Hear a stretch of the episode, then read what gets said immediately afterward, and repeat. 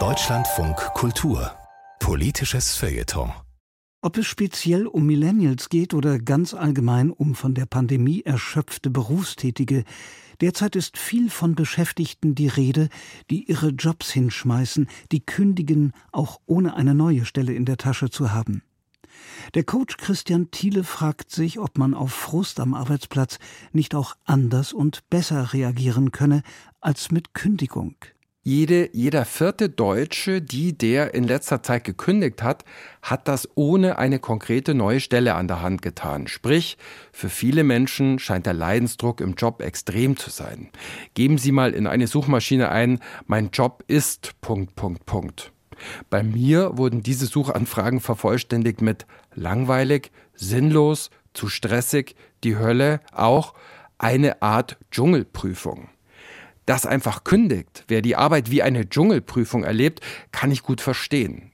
Und viele ArbeitgeberInnen haben den Schuss noch nicht gehört, nutzen die neuen Möglichkeiten der Kommunikation und der Kooperation nicht, die wir in den vergangenen drei Jahren gelernt haben. Bestellen ihre Truppe von Montag bis Freitag ein, wie 2019, damit sich die Beschäftigten zweimal täglich in die Bahn oder durch den Stau quälen und im Büro das tun, was sie vielleicht zu Hause viel effizienter tun könnten.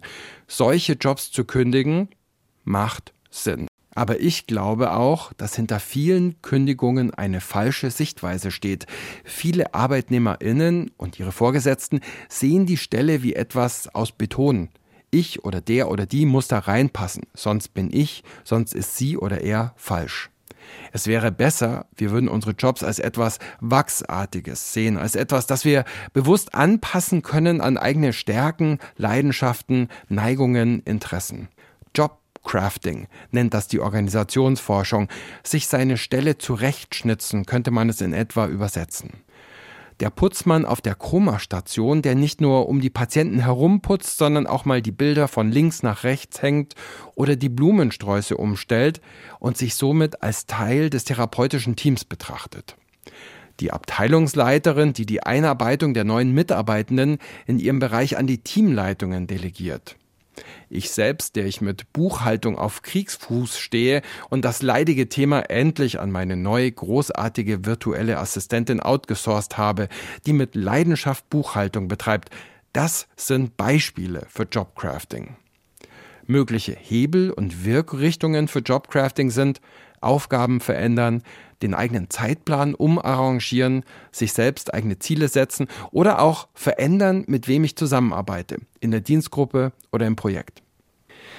Wer durch diese Form der Stellenschnitzerei mehr von dem tut, was ihr oder ihm liegt, arbeitet in der Regel erfüllter und erfolgreicher. Wissenschaftliche Studien dazu legen folgende Effekte nahe. Höhere Zufriedenheit mit dem Job, seltenere Kündigungsabsichten, geringere Erschöpfung und Burnout-Gefahr, höhere Kundenzufriedenheit, bessere Leistungsfähigkeit. Polizisten, Lehrer, Beschäftigte in der Hotelindustrie, Rehabpfleger, Versicherungsmaklerinnen. Es gibt schon unterschiedliche Studien aus unterschiedlichen Branchen, die nahelegen, Jobcrafting kann das Plus in der Arbeit vergrößern und das Minus kleiner machen. Davon profitieren offenbar nicht nur die oder der Einzelne, sondern auch Teams und Organisationen kommen zu besseren Ergebnissen, wenn dort Jobcrafting gefördert wird. Den bisherigen Job zu kündigen und eine neue Stelle suchen, das ist ein bisschen wie die Hoffnung auf das Glitzereinhorn. Wer kann Ihnen denn schon garantieren, dass Sie in der anderen Firma wirklich Ihre Stärken und Leidenschaften besser einbringen können? Wäre es da nicht besser, die eigene Tätigkeit mal zu durchleuchten auf mögliche Spielräume?